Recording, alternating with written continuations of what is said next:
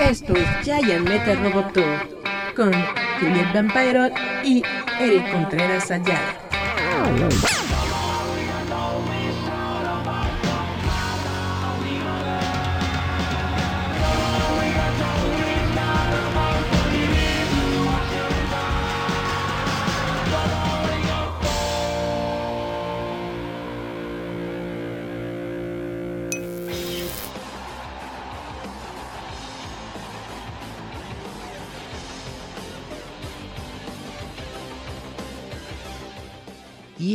Hola chavos, ¿cómo están? Esto es Yayan Metal Roboto. Muchas gracias a todos por estar aquí en nuestra frecuencia, en la frecuencia de roboto.mx. Ustedes saben que nuestro show está en live stream todos los juevesitos a las 6 de la tarde más o menos a través de nuestra página de Facebook.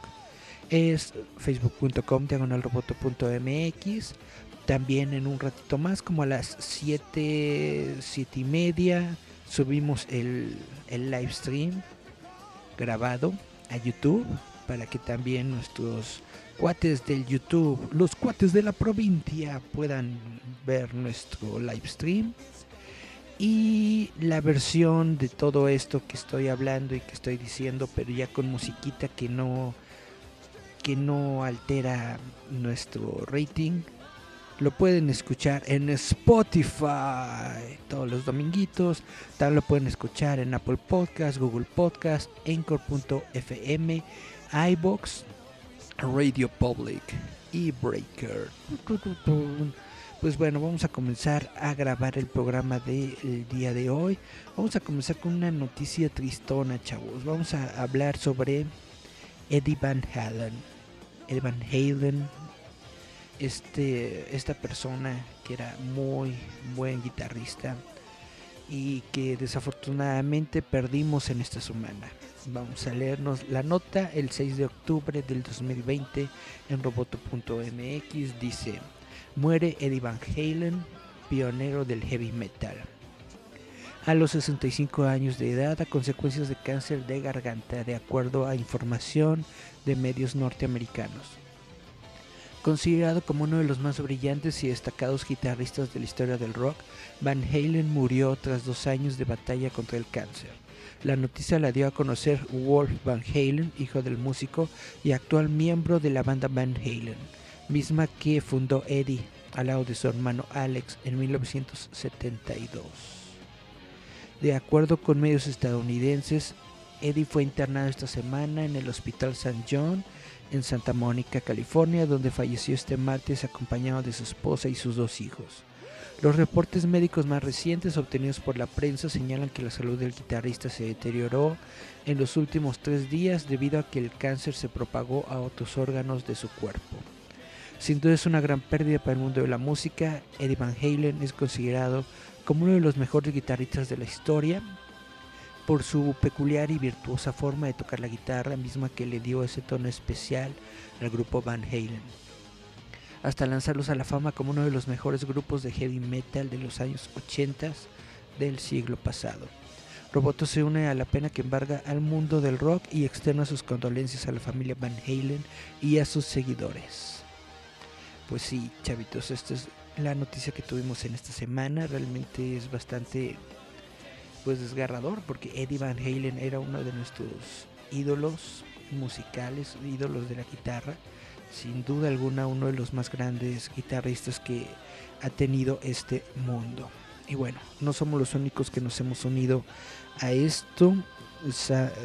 Sammy Hagar, Gene Simmons, Lenny Kravitz y más se han unido a las muestras de apreciación por Eddie Van Halen quien es considerado el Mozart de la música de la guitarra rock.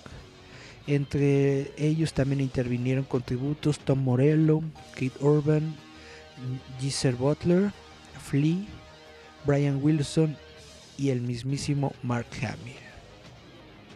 La variedad de músicos, actores, directores y creativos de todo el mundo que lamentan públicamente la pérdida del legendario guitarrista Eddie Van Halen demuestra hasta dónde llegó su música y su talento.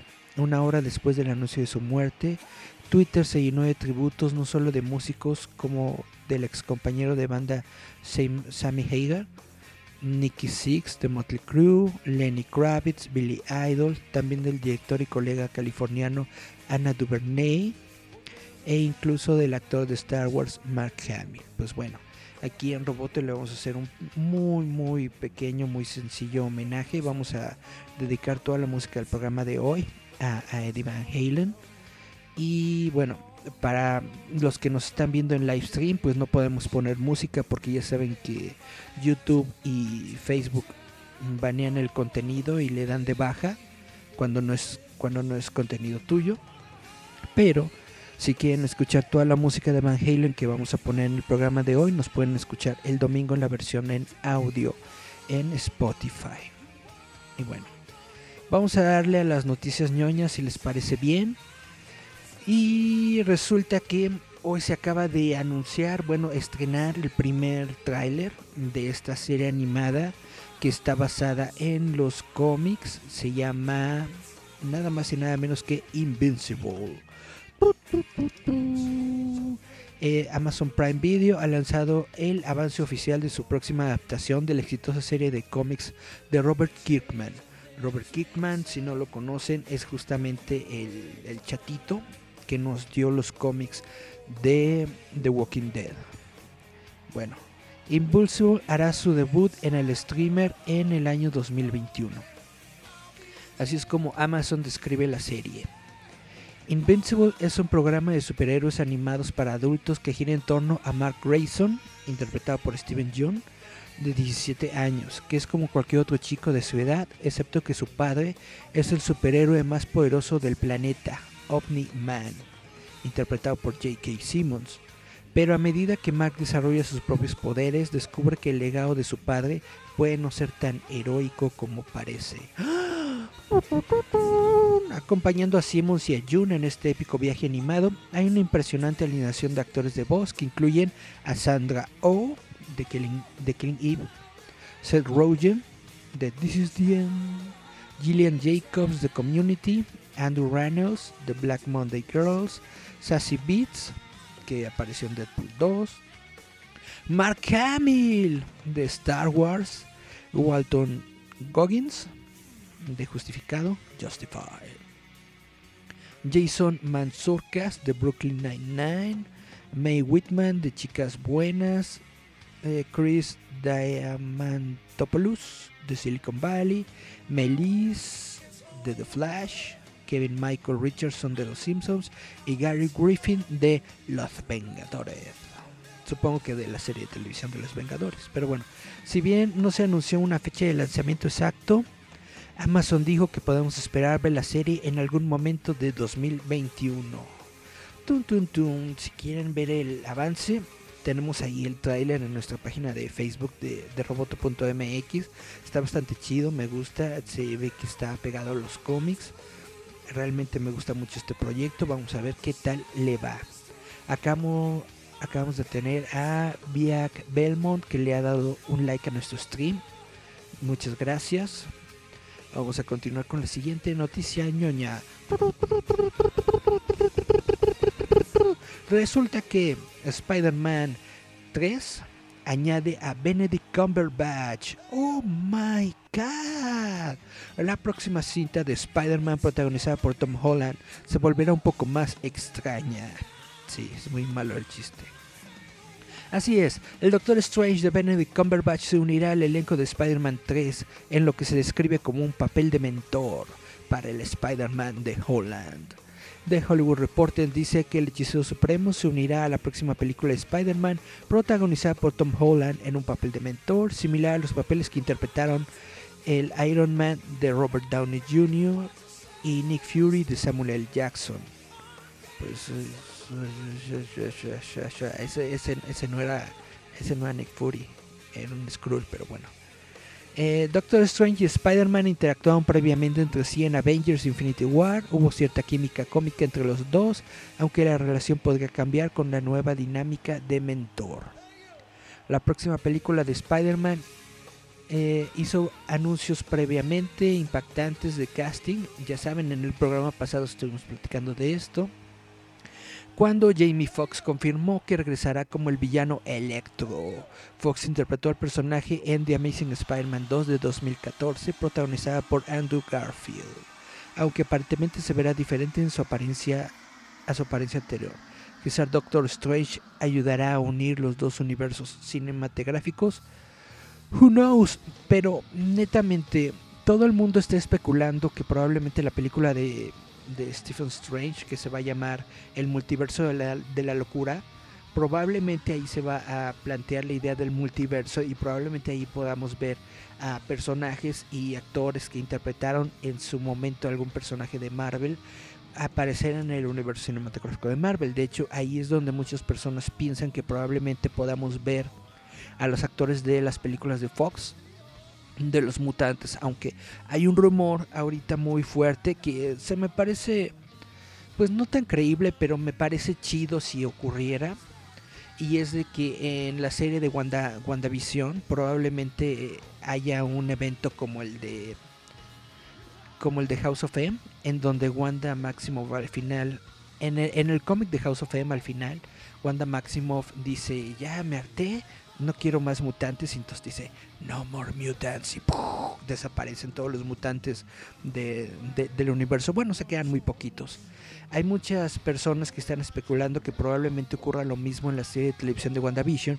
Pero en lugar de que Wanda diga no more mutants, están especulando de que probablemente Wanda se sienta muy sola de ser la única persona en el mundo que tiene estos poderes, estos superpoderes mutantes, y entonces diga, More Mutants, y, se lancen los mutantes en el universo cinematográfico de Marvel, y, wow, y veamos a Wolverine, todo bla bla. Estaría muy chido, no creo que ocurra, pero estaría muy padre que si ocurriera.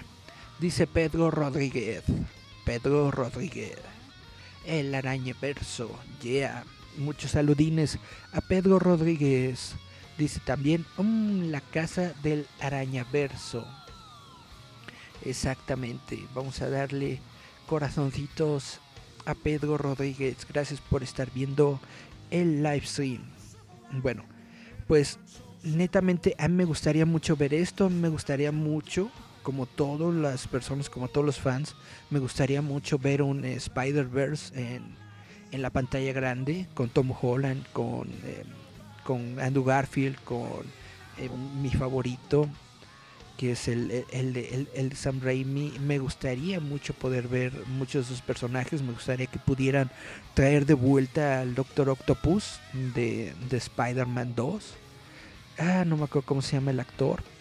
Pero me encanta esa película, me encanta ese personaje.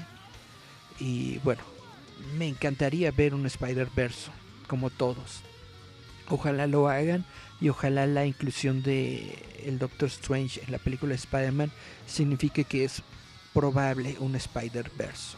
Bueno, ustedes saben, y si no saben les platico que Star Trek está teniendo una serie de televisión animada que va a ser desarrollada para la cadena Nickelodeon. Nickelodeon. Que se va a llamar Star Trek Prodigy. Pues resulta que el día de hoy acaban de anunciar que Kate Mulgrew se reunirá al reparto de esta serie de Nickelodeon. Y ustedes dirán, ¿eso qué? Pues resulta que Kate Mulgrew, chavitos, es nada más y nada menos que la capitán Janeway de Star Trek Voyager.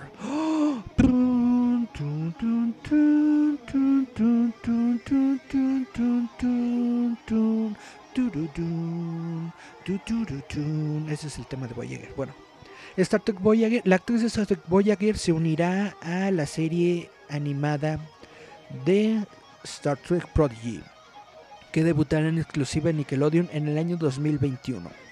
Dice la nota que se unirá como la capitana Catherine Janeway en la próxima serie animada de Nickelodeon Star Trek Prodigy.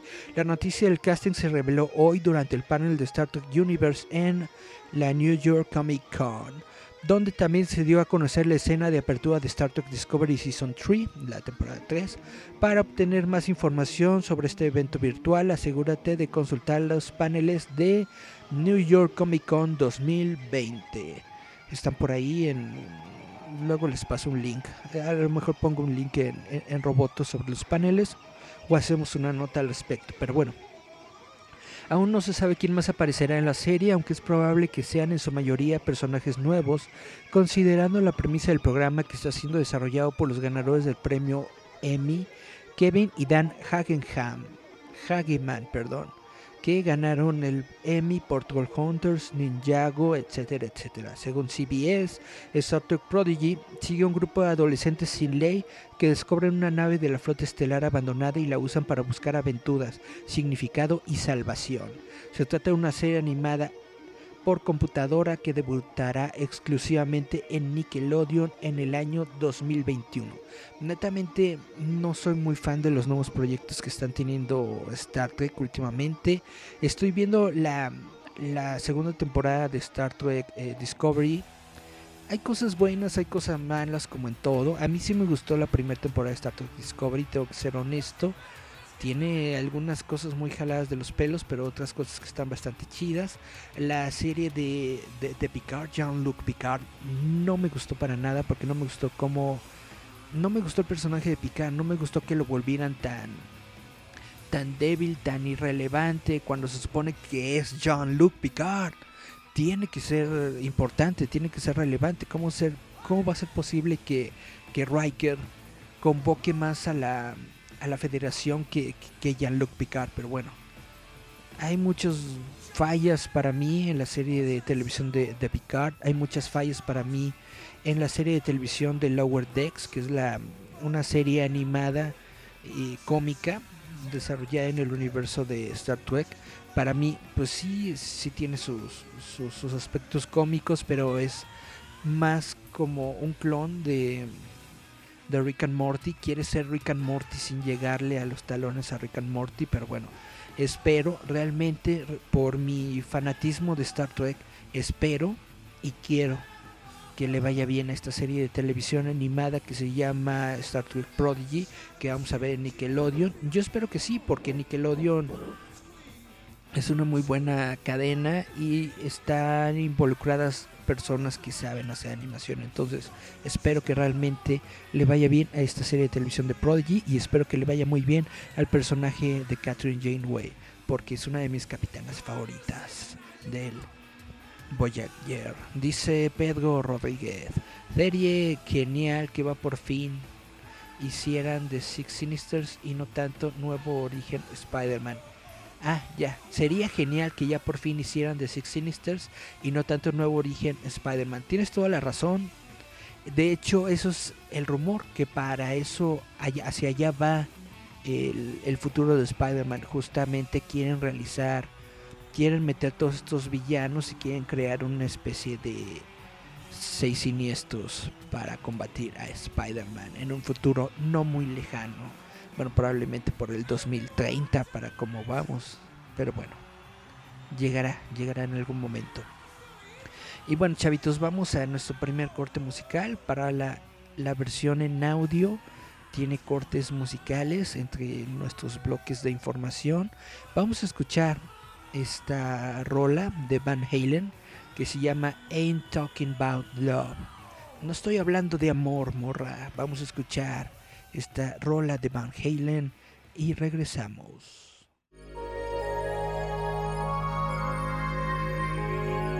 Estás escuchando Giant Metal Roboto. Yeah.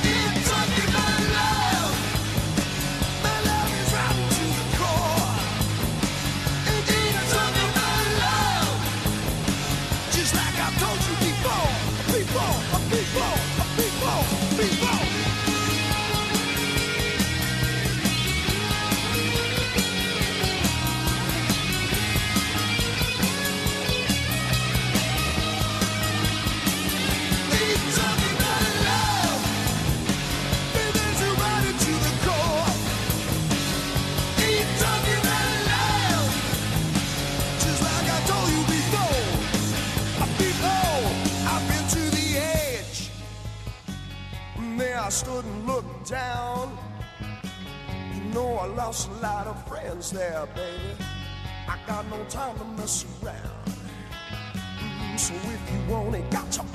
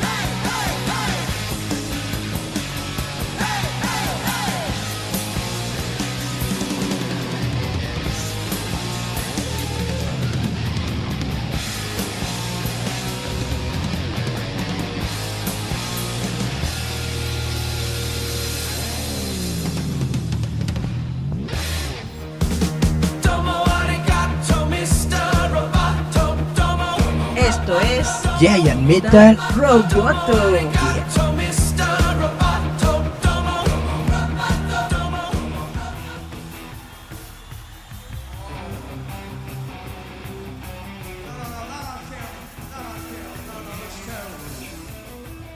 Y estamos de regreso en Giant Metal Roboto, este es nuestro segundo bloque. Y vamos a hablar de más noticias ñoñas o del mundo ñoño. Y resulta que Warner Media apunta a una nueva ronda de despidos en medio de una reestructuración en curso.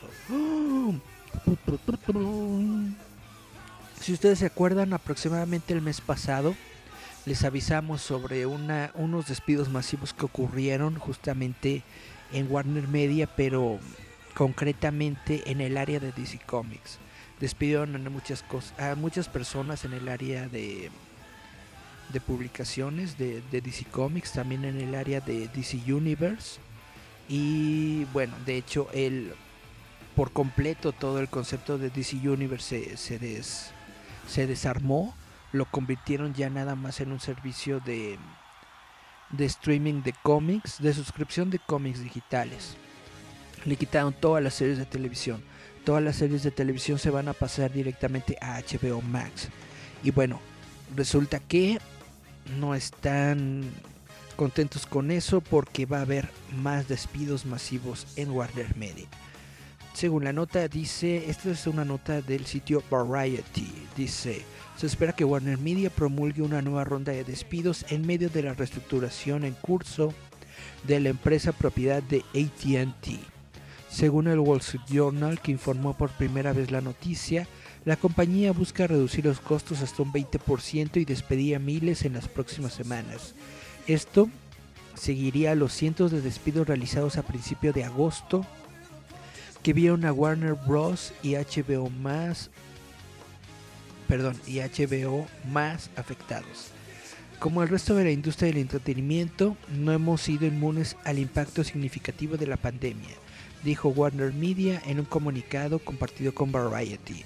Esto incluye una aceleración en el cambio de comportamiento del consumidor, especialmente en la forma en la que ve el contenido. Recientemente compartimos con nuestros empleados que la organización se reestructurará para responder a estos cambios y priorizar las oportunidades de crecimiento con un énfasis en el directo al consumidor. Estamos en medio de este proceso e implicará mayores inversiones en áreas prioritarias y lamentablemente reducciones en otras. La medida viene bajo el liderazgo del nuevo CEO de Warner Media, Jason Killar, quien ocupó el primer lugar en la primavera. Desde entonces se ha realizado una ola de cambios ejecutivos, incluida la destitución de Bob Greenberg y Kevin Reilly de HBO Max, la fusión de las operaciones de producción de la compañía, el posicionamiento de la directora de Warner Brothers, Ann Sarnoff, para supervisar todo el contenido de la transmisión de HBO Max, servicio así como cables básicos TNT, TBS y True TV.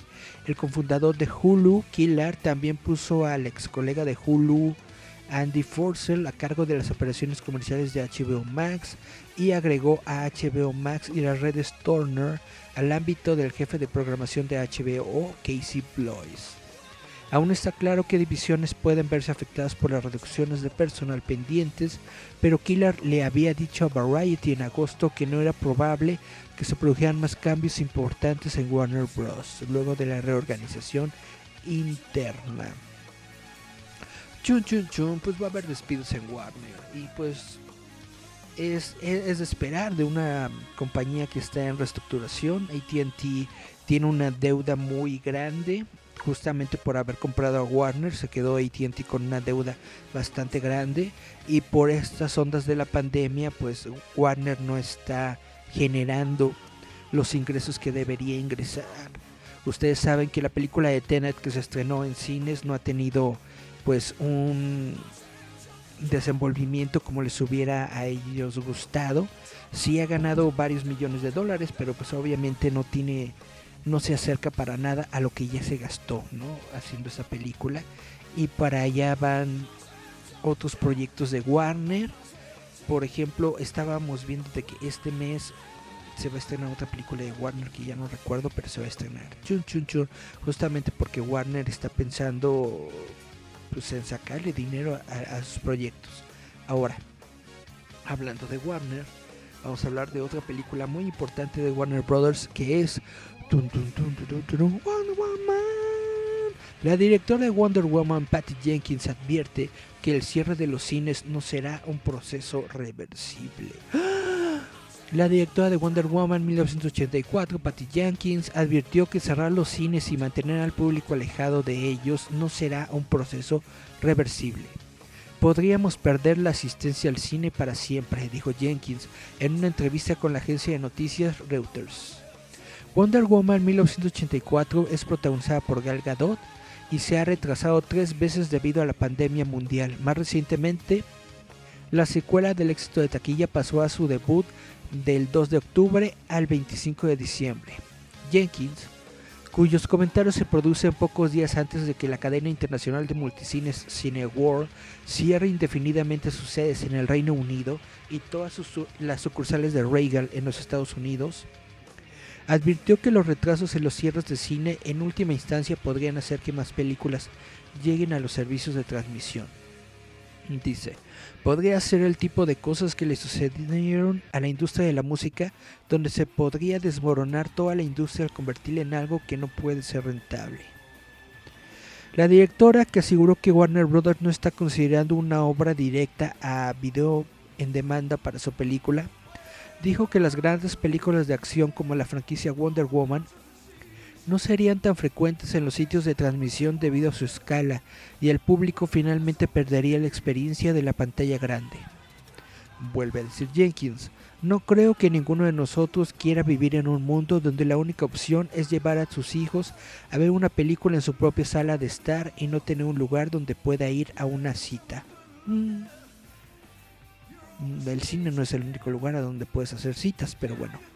Realmente espero que podamos ser uno de los primeros en regresar y llevar eso a la vida de todos. Es lo que dice Patty Jenkins. Yo honestamente creo que es muy buen tiempo para olvidarnos de los cines y concentrarnos en una nueva forma de entretenimiento. Yo creo que los cines son obsoletos, yo creo que los cines funcionaron durante su tiempo, funcionaron en los pues en el principio de la industria del cine. Yo creo que la industria en sí de películas no se va a ver afectada si cierran los cines.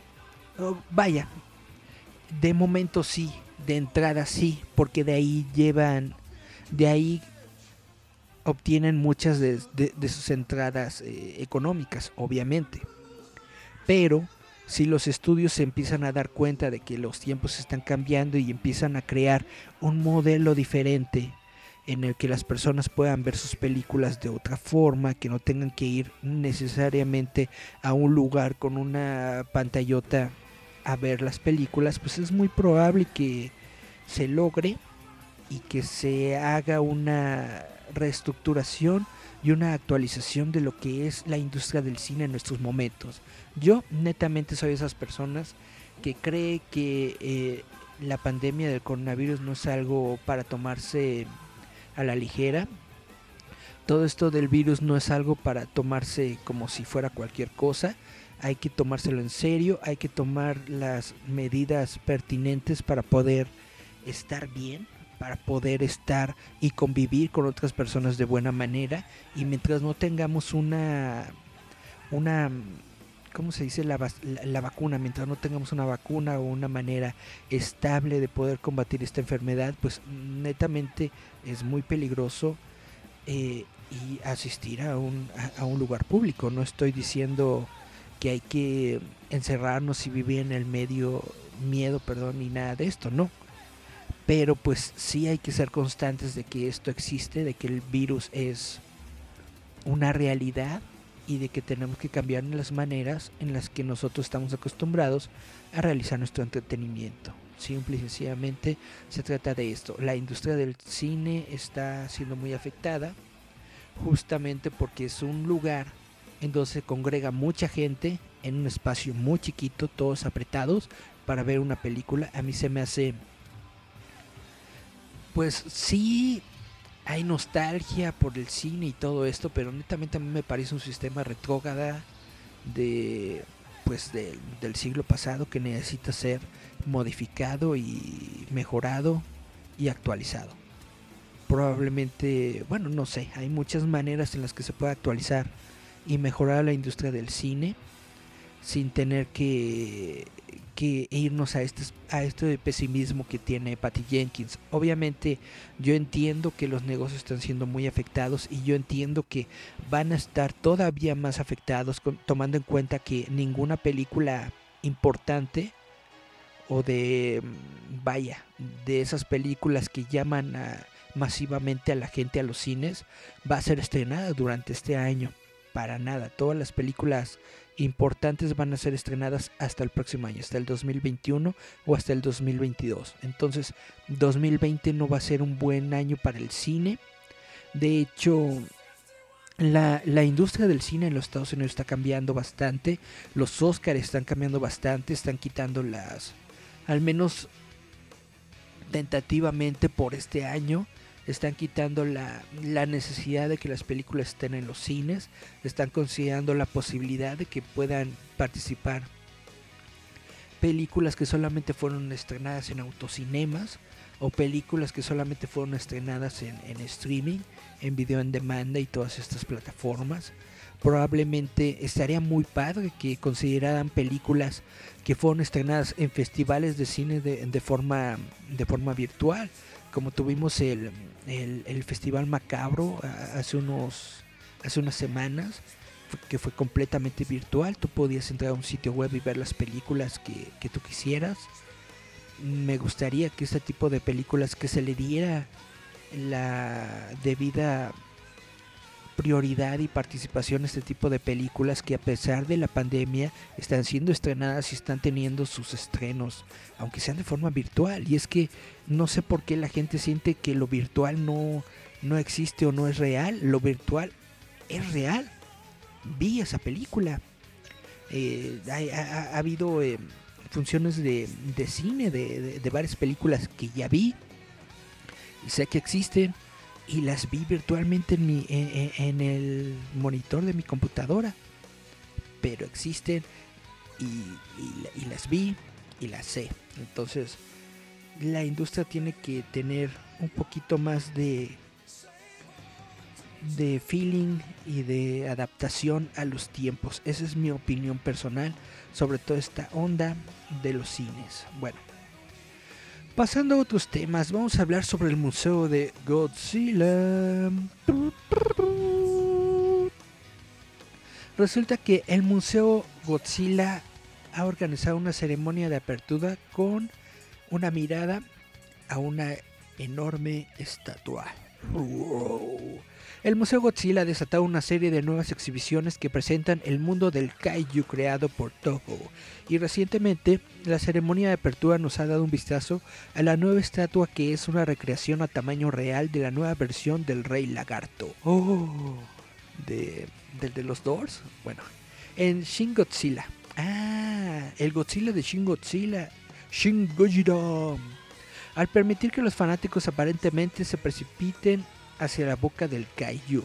Este museo de Godzilla ofrece una serie de atracciones diferentes que seguramente satisfarán la necesidad de cualquier fan del kaiju de aprender más sobre el mundo de los monstruos gigantes que ha estado en los cines durante décadas.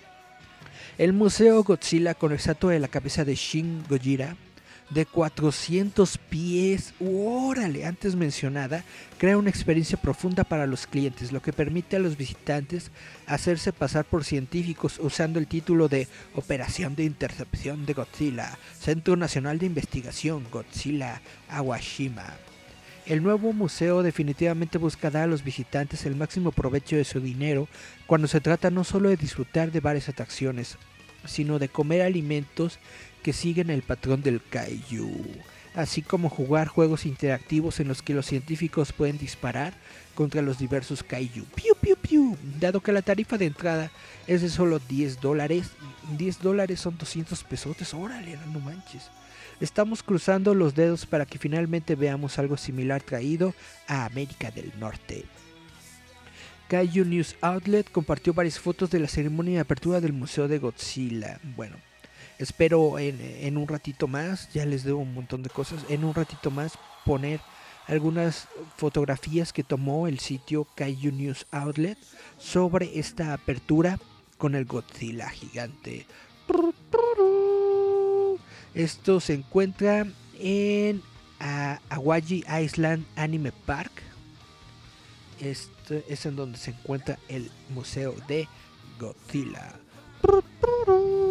Y hablando de, lagartos, pero más chiquitos comparativamente, resulta que el director de Jurassic World Dominion comenta sobre el retraso masivo de la película. Colin Trevorrow se refirió al reciente retraso de Jurassic World Dominion en Twitter, elogiando a su elenco y que equipo mientras enfatizaba la seguridad.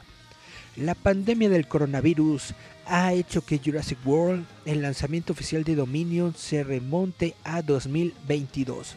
Imagínense, dos años. Lo que llevó al director Colin Trevorrow a recordarle a los fanáticos que se mantengan saludables y se cuiden unos a otros. Aunque tendremos que esperar un poco más, valdrá la pena, escribió Trevorrow. También eligió, elogió perdón, al elenco y al equipo de Dominion calificando su trabajo de extraordinario. Uh, pulgarcito. La producción de Jurassic World Dominion cerró a mediados de marzo debido a la pandemia. La filmación se reanudó en julio y Universal Pictures gastó millones en pruebas de COVID-19 y otros procedimientos de salud destinados a mantener seguros al elenco y al equipo. Pues, mm, mm. así que digas, uy, wow, me muero por ver Jurassic Park Dominion, pues la verdad no. Pero pues estaría chido verla. Who knows, who knows, who cares. Me not. Bueno, esto es todo en Jura, en, no, en Giant Metal Roboto. Muchas gracias a todos los que estuvieron escuchándonos, gracias a todos los que estuvieron en el live stream. Nos vamos a despedir con otra rolota de Van Halen, si les parece bien. Vamos a escuchar Running with the Devil. Running with the Devil de Van Halen.